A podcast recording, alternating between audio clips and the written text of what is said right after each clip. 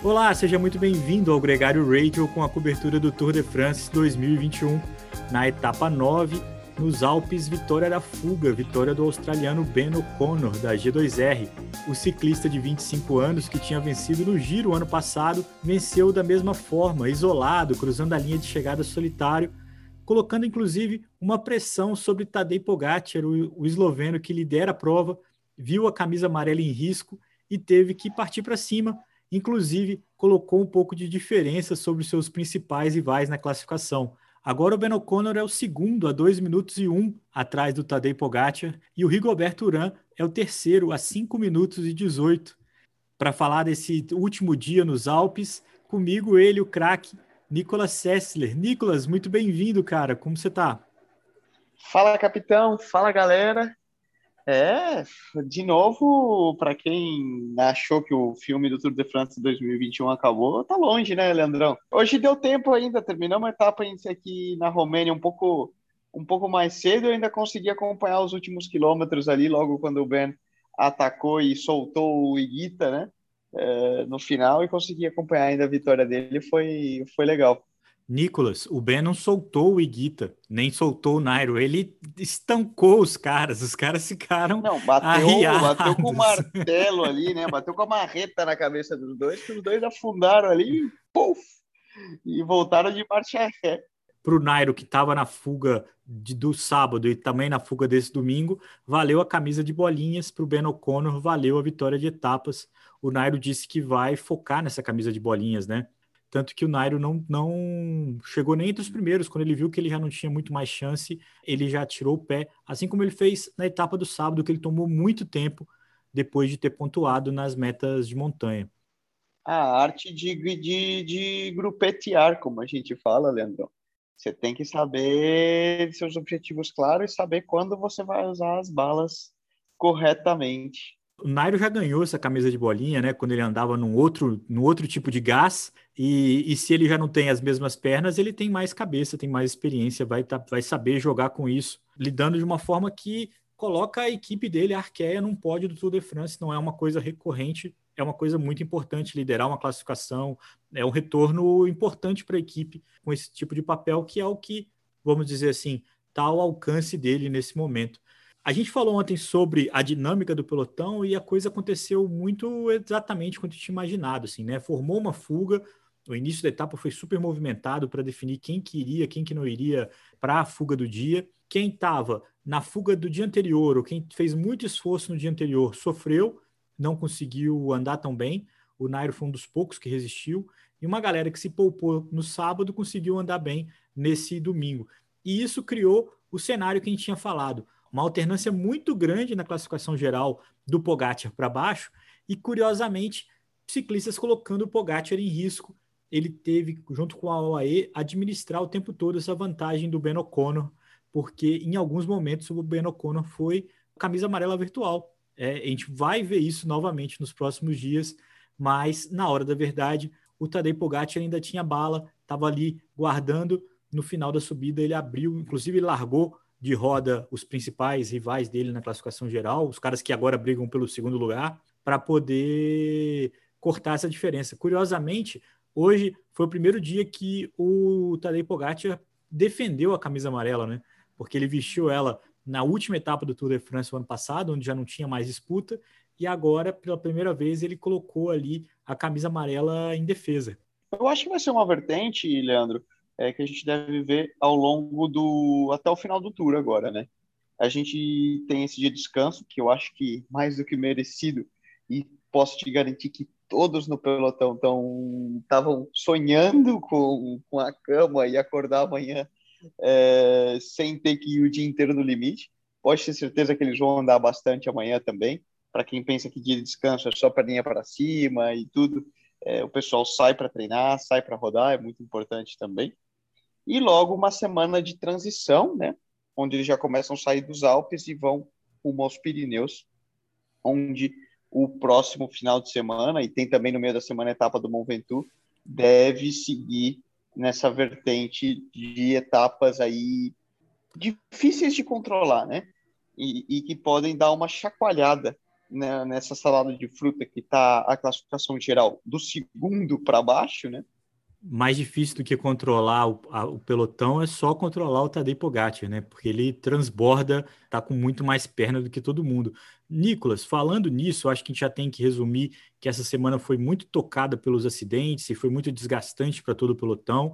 Nesse domingo a gente teve dois ciclistas que nem largaram, o Primus Roglic, fruto da queda, e o Mathieu Van Der Poel, que cumpriu tudo que se esperava dele nessa primeira participação do Tour de France. Fora isso, muitos abandonos e muitos ciclistas que chegaram fora do tempo limite. Foram três ciclistas que abandonaram, incluindo o Tim Merlier, e sete ciclistas que chegaram fora do tempo, incluindo dois velocistas importantes, o Brian Cocar e o Arnaud Demar, da FDG. Isso significa um desfalque significativo na disputa dos sprints e um pelotão menor, bem menor, já com 10 ciclistas a menos, aí no limite do dia de descanso, não conseguiram administrar essa fagulha que faltava. Contando os que não largaram, né, são 12 ciclistas a menos entre a etapa desse domingo e a etapa de terça-feira, quando o pelotão retoma. Bem normal, né, Leandro? De certa forma, depois da, da intensidade com, com que o pelotão correu toda essa semana, é, é comum que a gente veja os sprinters sofrendo, sofrendo bastante para completar. É sempre uma pena, porque perde um pouco o brilhantismo quando a gente volta a, a vê-los em ação, mas faz parte, no final das contas, é, o que a gente fala, a arte, a arte de grupetear, muitas vezes é, os, o, a gente só olha a corrida de quem está correndo na frente, né? Mas simplesmente terminar o Tour de France é para muito, é para poucos e, e, exige estar em muita boa forma e, e, os caras têm que ser muito bons. É muito comum que, por exemplo, a gente viu um exemplo, né? Hoje entraram a seis segundos do tempo de corte, Greg Van Avermaet e, e alguns outros, e eu posso te falar, eles vão com a calculadora na mão para saber o tempo que eles têm ali cravado de quanto eles podem perder.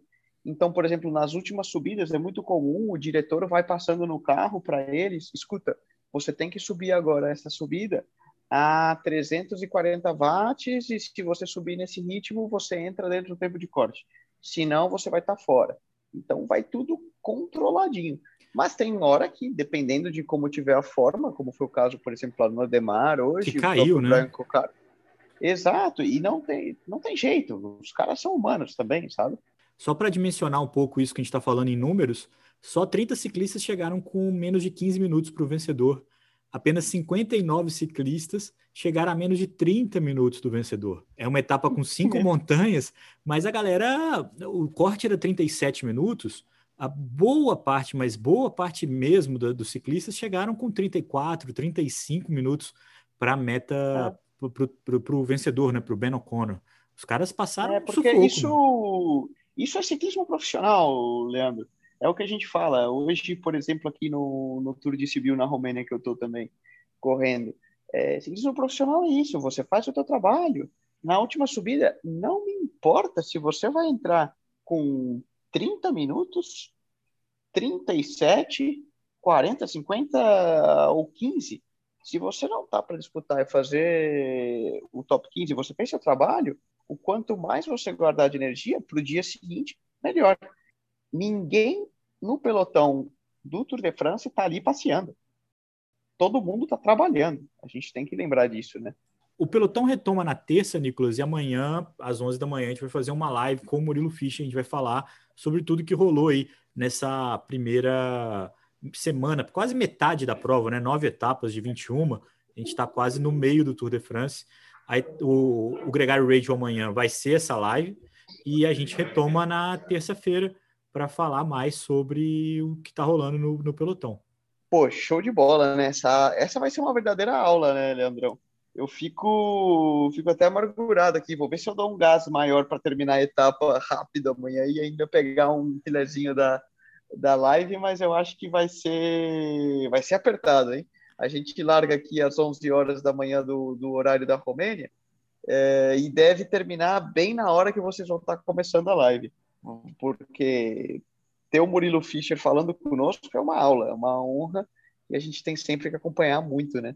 Poxa, vai ser um prazer se você conseguisse entrar e se você conseguisse entrar da, da prova, vai ser mais louco ainda, não competindo, é claro, mas no pós-prova ali, porque assim como ele, você também engrandece sempre o debate, a galera adora a sua visão sobre a prova. Mas ela retorna na terça. Na terça tem Gregário Radio de novo.